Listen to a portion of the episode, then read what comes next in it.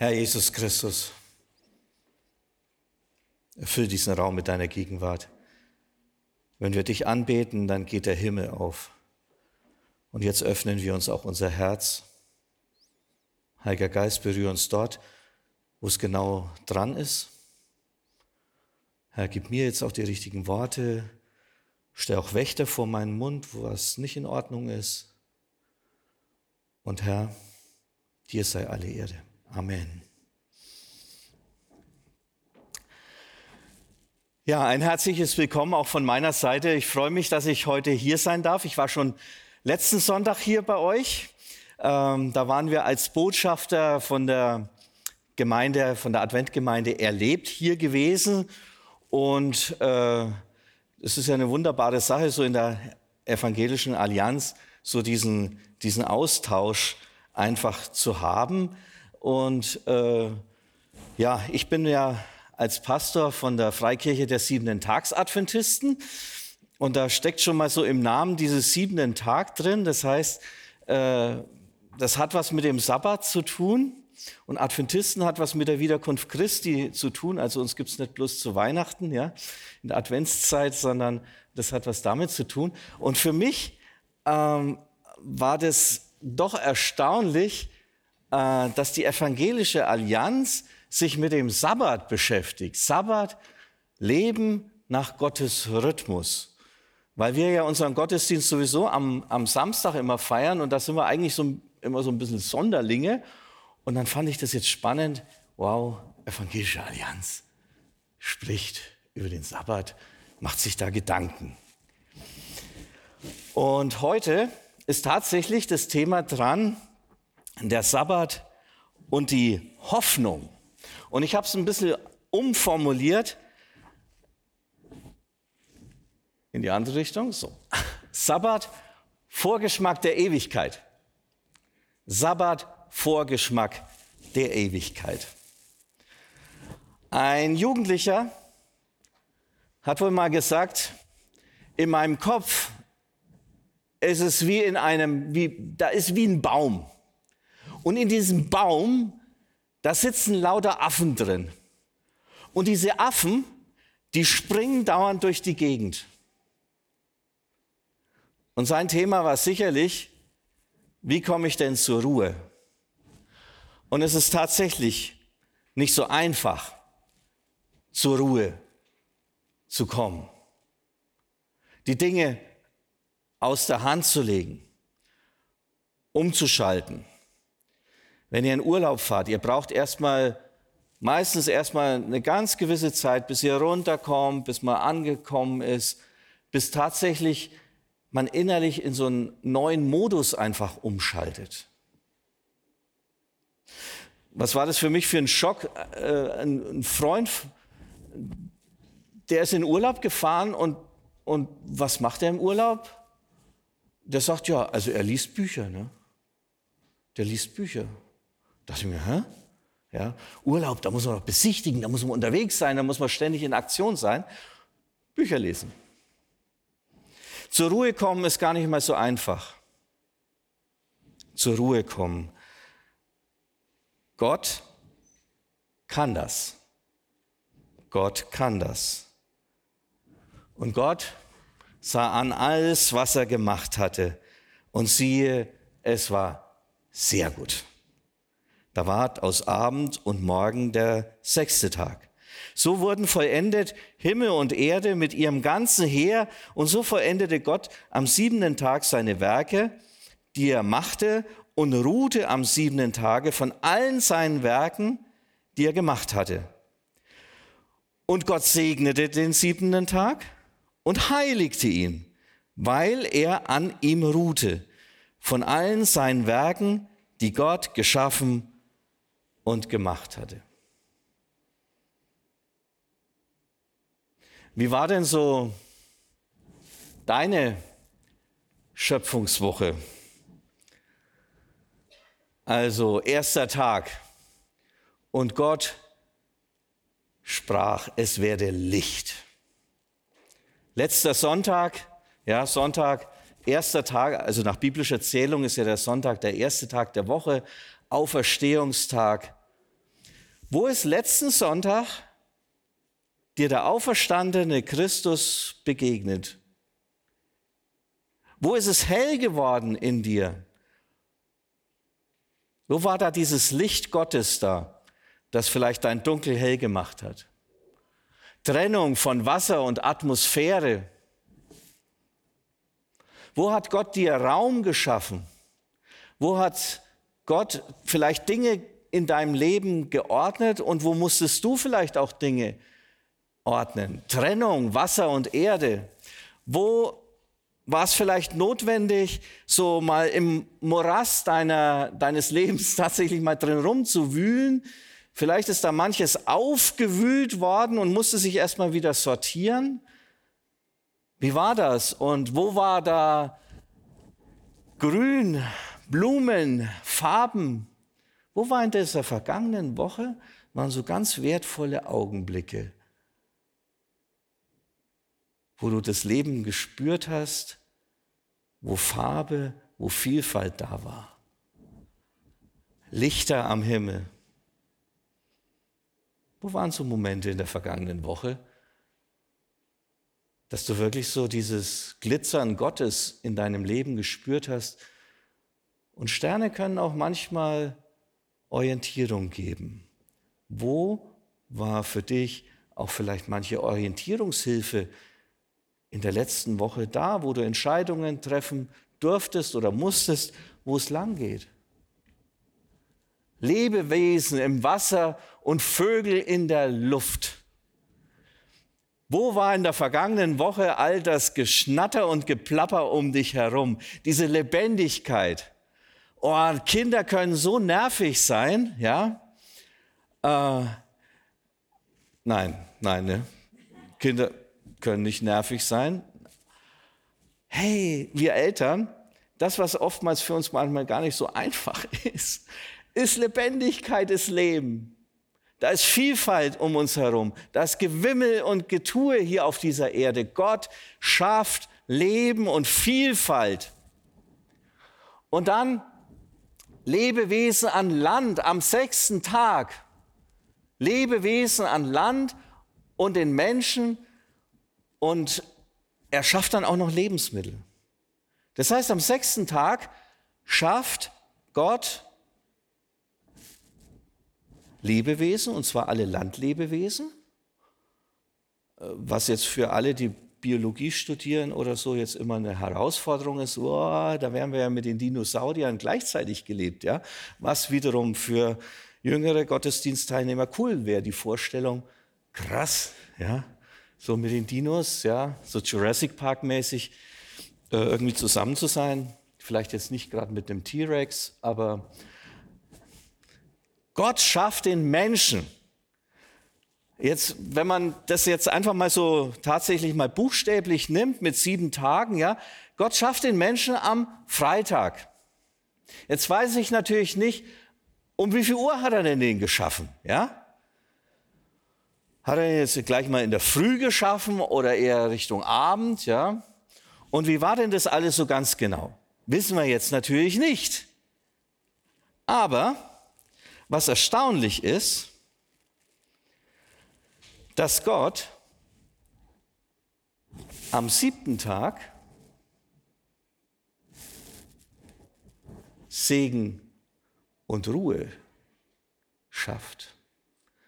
Am siebten Tag ruht Gott, er segnet diesen Tag, er heiligt ihn, also macht ihn zu was ganz, ganz Besonderem, zu einem heiligen Ort in dieser Woche und sondert den da jetzt sozusagen aus. Und Gott vollendete am siebenten Tag sein Werk, das er gemacht hatte, und er ruhte am siebenten Tag von allen seinen Werken, von allem seinem Werk, das er gemacht hatte. Nicht, dass es Gott jetzt eigentlich notwendig hätte, oder? Warum muss eigentlich Gott ruhen? Also ich meine, also wenn jemand Power hat, dann ist es doch Gott. Ist vielleicht Ruhe doch irgendwie plötzlich was anderes, als nur auf dem Sofa zu liegen und auszuschlafen? Gott ruhte. Was passiert denn da? der erste bewusste Tag, den Adam und Eva erleben, ist der Sabbat. Der erste bewusste Tag ist der Ruhetag.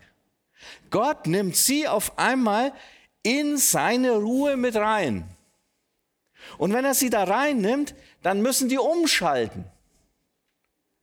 Auf einmal sind sie in einem Modus des Betrachtens. Und wenn, ihr, wenn euch vorhin im Lobpreis die Lieder aufgefallen sind, dann haben ganz viele Lieder etwas mit unserer Sehnsucht nach der Gegenwart Gottes zu tun. Und dass wir in diese Gegenwart Gottes in, im Lobpreis eintreten. Und genau das ist passiert an diesem ersten Tag, den Adam und Eva komplett erlebt haben. Gott beginnt nicht mit dem Menschen mit seiner Leistung und mit all dem, was er, was er zu tun hat oder irgendwie, sondern Gott beginnt mit dem Menschen mit der Ruhe, mit Frieden,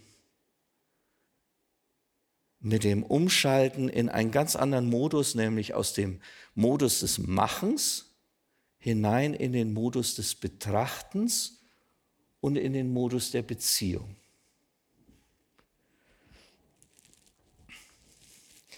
Gott nimmt Adam und Eva hinein in den Segen, in das Heilige, in seine Ruhe. Und Gott, wir haben ja da so am Anfang der Bibel zwei Schöpfungsberichte, ja, die hakeln auch ein bisschen. Ja? Also wenn man die liest, so ganz irgendwie passt dann doch nicht so ganz hundertprozentig zusammen. Nehmen wir mal an, der Mose war der Redakteur des Ganzen, ja, dann hatte der einfach zwei Berichte, na, und dann hat er die halt beide reingenommen. Spannend ist aber im zweiten Schöpfungsbericht, wo es dann nicht mehr so um diese sieben Tage speziell geht, sondern um die Erschaffung des Menschen, dass der Mensch in einen Garten Eden hineingesetzt wird. Gott pflanzte einen Garten in Eden. Der wird dann auch so ein bisschen beschrieben mit Flüssen, die da fließen. Mittendrin steht der Baum des Lebens und der Baum der Erkenntnis des Guten und Bösen. Aus dem Kapitel 3, Vers 8 im ersten Buch Mose erfahren wir, dass am Ende des Tages anscheinend Gott so eine Gewohnheit hatte, nämlich dass Gott in den Garten hineingegangen ist. Kapitel 3 geht es natürlich um den Sündenfall und so weiter und dann die Geschichte so, wo Gott dann sagt, Adam, wo bist du? Ja? Aber wenn wir jetzt das mal uns so anschauen von dieser Urgeschichte her, dann geht Gott abends in den Garten. Wäre doch cool, mit Gott einen Abendspaziergang zu machen. Nochmal so über den Tag zu reflektieren, nochmal sich auszutauschen. Und wisst ihr, was, was total krass ist? In Kolosserbrief, Kapitel 1, Vers 15 bis 17, da schreibt der Paulus über Jesus, er ist das Bild des unsichtbaren Gottes, der Erstgeborene aller Schöpfung, denn in ihm ist alles in den Himmeln und auf der Erde geschaffen worden, das Sichtbare und das Unsichtbare, es seien Throne oder Herrschaften oder Gewalten oder Mächte, alles ist durch ihn und zu ihm hingeschaffen und er ist vor allem und alles besteht durch ihn. Das heißt, nach unserer christlichen Überzeugung, nach der neutestamentlichen Überzeugung, wer hat da die Welt geschaffen? Jesus Christus. Wer hat also dann am Schluss äh, der Schöpfung dann gesagt, es war alles sehr gut? Jesus Christus. Und wer ist mit denen dann abends im Garten Eden spazieren gegangen? Jesus Christus. Und da merken wir auf einmal etwas, was hier als ganz Besonderes passiert. Das Thema Sabbat ist oftmals so ein trennendes Thema. Also schon mal Juden, Christen ist eine spannende Geschichte, aber dann auch unter den Christen oftmals so, wie ist denn das und welcher Tag und hin und her.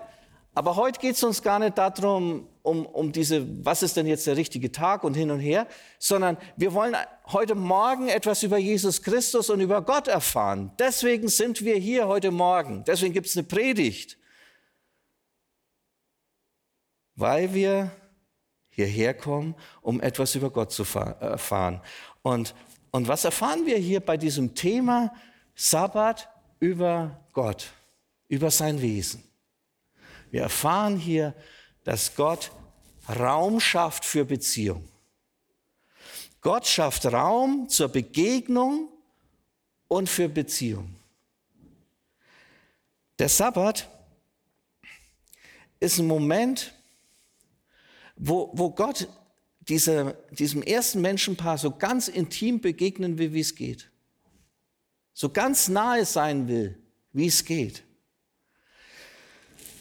Unser Gott, das lernen wir aus diesem Schöpfungsbericht. Unser Gott, der hat dieses tiefe innere Bedürfnis, etwas zu erschaffen. Kreativität ist ihm offensichtlich eigen. Und dann gibt es noch was Zweites. Nämlich offensichtlich sehnt sich dieser Gott nach einem Gegenüber. Und dann schafft er erstmal die Engel, ja. Und dann gibt es ja dann auch die ganzen Tiere. Aber Gott will ein echtes Gegenüber, etwas, mit dem er eine Person, ein Wesen, mit dem er wirklich kommunizieren kann. Und deswegen schafft er uns, schafft er dich,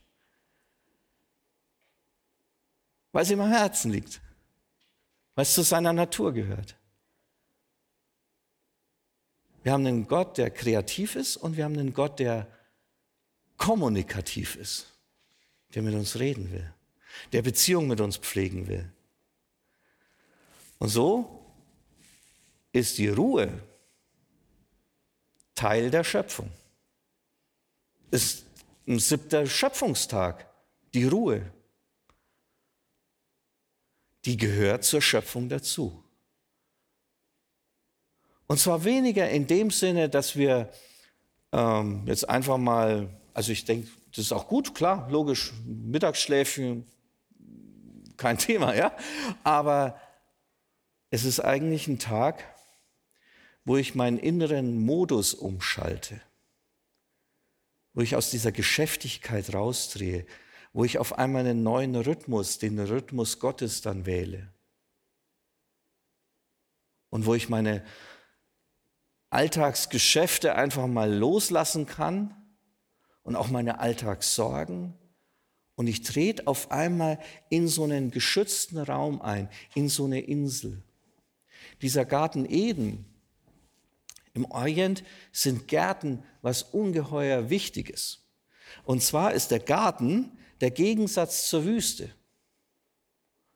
No, also wenn du, also was weiß ich, wer, vielleicht war schon mir jemand mal in Abu Dhabi, ja, äh, oder Dubai, Dubai, ja, in Dubai. Vielleicht war jemand schon mal in du Dubai, ja. Da gibt es Leute, die bauen dort mitten in der Wüste, ja, bei, weiß ich nicht, 40 Grad äh, Hitze oder über 40 Grad Hitze, bauen die eine Halle, in der man Skifahren kann. Ja, das ist Himmel auf Erden. Nein, ist es nicht. Aber, aber es ist irgendwie so eine Oase im Gegensatz zur Wüste. Und wenn du in diese Ruhe Gottes, in die Begegnung mit Gott eintrittst, dann kommst du zur Ruhe. Dann betrittst du eine Oase. Und das ist ein großes Vorrecht. Dieser Schöpfergott schafft Raum für Beziehung. Als die ersten beiden Menschen allerdings ihre Exit-Strategie genutzt haben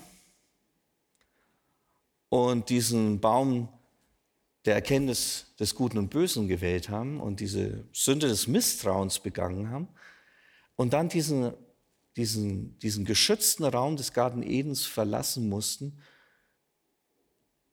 wie muss es für die gewesen sein, als dann auf einmal der Acker Dornen und Disteln trägt, als Arbeit hart wird, schwierig wird, man seinen Lebensunterhalt hart erwerben muss und dann feiern sie wieder Sabbat.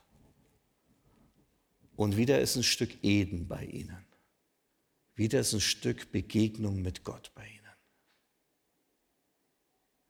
Und dann Jahrhunderte später, dann kommt diese Verheißung für das Volk Israel, dass sie aus der Knechtschaft rausgeführt werden in dieses gelobte Land, wo Milch und Honig fließt. Und da steckt so viel Hoffnung drin. Und diese Geschichte mit diesem Land von Milch und Honig, das greift im Prinzip der Schreiber des Hebräerbriefes auf. Und er sagt, also dieser Josua, dieser Josua, der hat doch die Menschen nicht wirklich zu einer Ruhe geführt. Also die Hoffnung war doch damals schon irgendwo aus diesem Ägypten raus, ja, dann drehen sie 40 Jahre Ehrenrunde, ja, und dann, und dann wandern sie ein in dieses äh, heutige Palästina. Und da war doch diese Hoffnung da, zur Ruhe zu kommen. Aber im Hebräerbrief, da lesen wir das hier. Denn wenn Josua sie zur Ruhe gebracht hätte, wäre hernach nicht von einer anderen Ruhe die Rede. Es ist also noch eine Ruhe vorhanden für das Volk Gottes. Der, denn wer in seine Ruhe eingegangen ist, der ruht auch von seinen Werken, so wie Gott von den Seinen. So lasst uns nun bemüht sein, in diese Ruhe einzugehen, damit nicht jemand zu Fall komme, wie in diesem Beispiel des Ungehorsams. Er greift nämlich darauf zurück, dass dieses Volk letztendlich ungehorsam war und sie nicht wirklich ihr Ziel erreicht haben. Da steht hier, es ist noch eine Ruhe vorhanden. Äh, in der Elberfelder Übersetzung steht hier, also bleibt noch eine Sabbatruhe dem Volk Gottes. Das ist ähm, eine ganz komische griechische Konstruktion. Das Wort gibt es bloß hier im Hebräerbrief, im Neuen Testament. Sabbatismos, ja, eine Sabbatruhe ist denen vorhanden. Und auf einmal sagt dieser Hebräerbriefschreiber, Leute, dieses, dieses irdische Israel ist doch noch nicht ans Ziel gekommen. Und wir würden sagen, 1948 ist dieses Israel mit der Gründung des Staates auch nicht ans Ziel gekommen. Und wie ist es jetzt mit dem geistlichen Israel, mit der Gemeinde Gottes? Sind wir wirklich schon am Ziel? Ein Stück ja weil in uns Jesus Christus sein Reich baut. Jesus Christus, seine Jünger wollten gerne vom Messias, dass er, dass er ein König ist und die Römer vertreibt. Und Jesus sagt dann, nee, mein Reich ist nicht von dieser Welt, sondern es ist letztendlich in euch. Es ist in euch. Dort, wo ich Raum gewinne, da bin ich. Da ist Reich Gottes. Und da ist dann auch diese Sabbatruhe. Da, wo du deinen Frieden findest in Jesus Christus, da ist Sabbatruhe. Da ist Begegnung mit Gott. Aber es gibt auch einen zukünftigen Aspekt. Es gibt diesen zukünftigen Aspekt, den dann, wofür es den Friedefürst braucht, Jesus Christus, der in den Wolken des Himmels wiederkommt.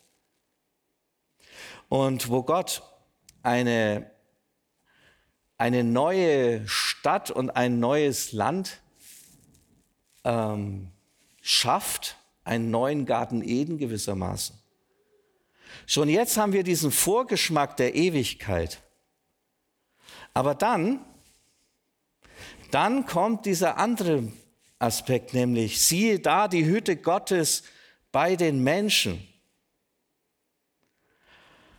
Und er wird bei ihnen wohnen und sie werden seine Völker sein und er selbst, Gott mit ihnen, wird ihr Gott sein und Gott wird abwischen alle Tränen von ihren Augen. Und der Tod wird nicht mehr sein, noch Leid, noch Geschrei, noch Schmerz wird mehr sein, denn das Erste ist vergangen.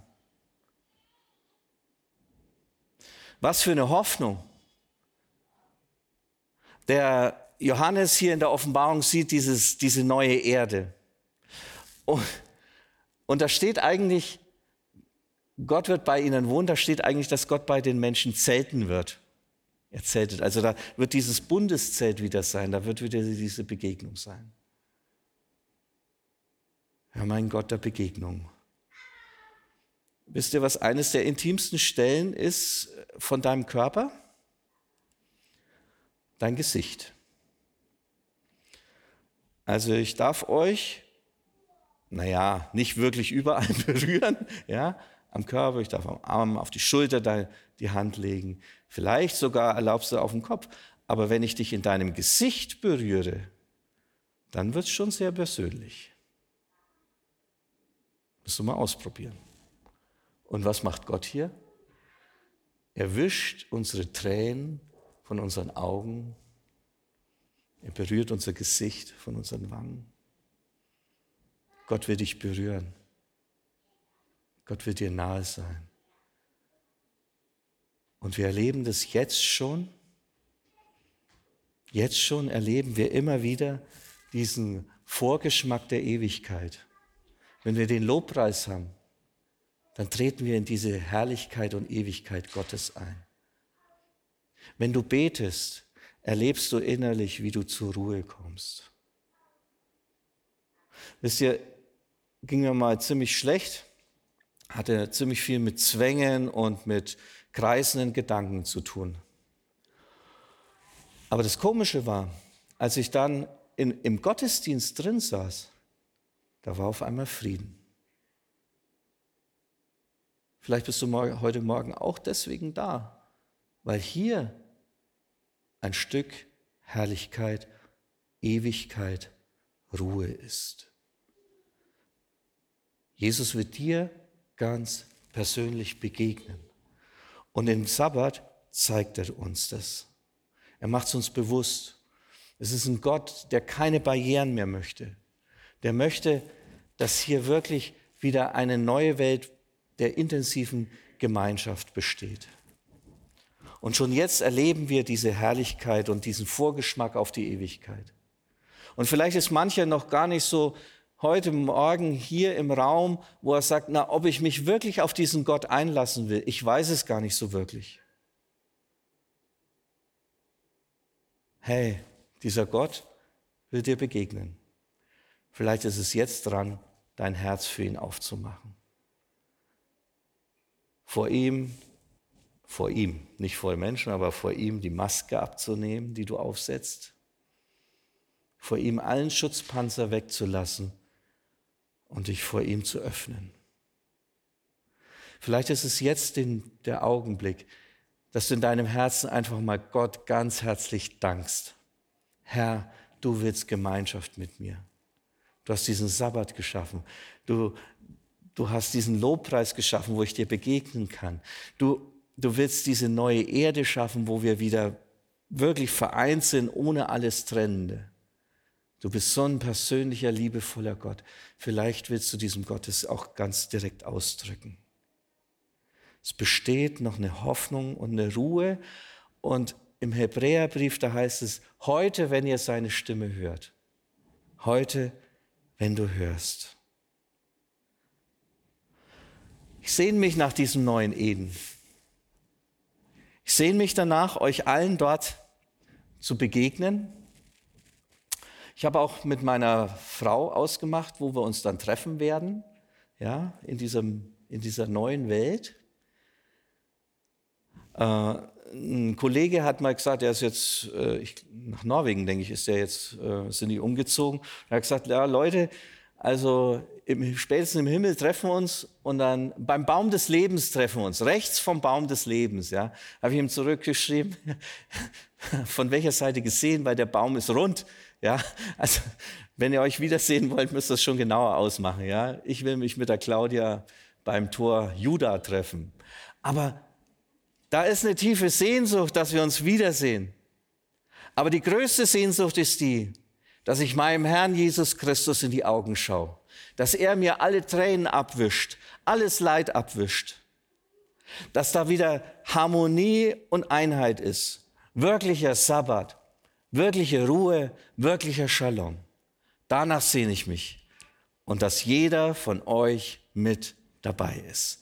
Der Herr segne euch, er segne eure Gemeinde siebenfach. Der Herr erfülle euch mit Freude und Frieden und er lasse euch wirklich ein Werkzeug sein, dass die frohe Botschaft dieses wunderbaren Gottes hinausgetragen wird in diese Welt. Der Herr segne euch. Amen.